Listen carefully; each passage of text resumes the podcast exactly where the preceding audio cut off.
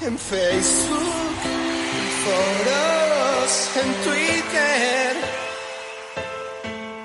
o por Instagram.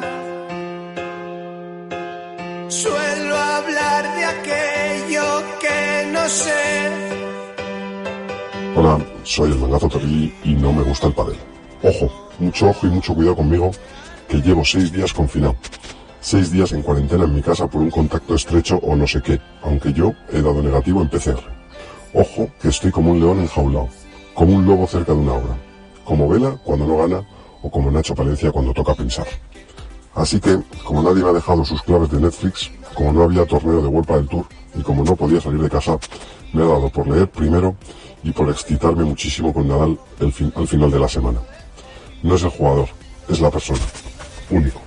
Por cierto, que como ya viene siendo triste costumbre, quiero mandar un abrazo fuerte y pronta recuperación a todos los jugadores que son baja médica para este torneo. En especial al gran Miguel Lamperti, que ha sido llamado a jugar y se queda sin saltar a la pista en Barcelona. Lo siento, pero no puedo ocultar mi simpatía por el canoso. Es un grande. Y por lo demás, ganas de ver qué pasa en este torneo de Barcelona.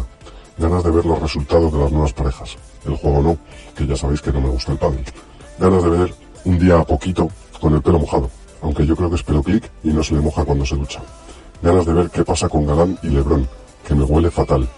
Ganas de ver a las antiguas parejas del presente, en el futuro nos seguirán. Y muchas, muchas ganas de que acabe este puto infierno y de que todos los políticos españoles actuales desaparezcan de las instituciones y lo pasen solo regular en el mercado laboral en el que estamos todos. Como he leído por ahí, no recuerdo dónde, siempre queda el olor, que no entiende de ausencias. Buenas noches.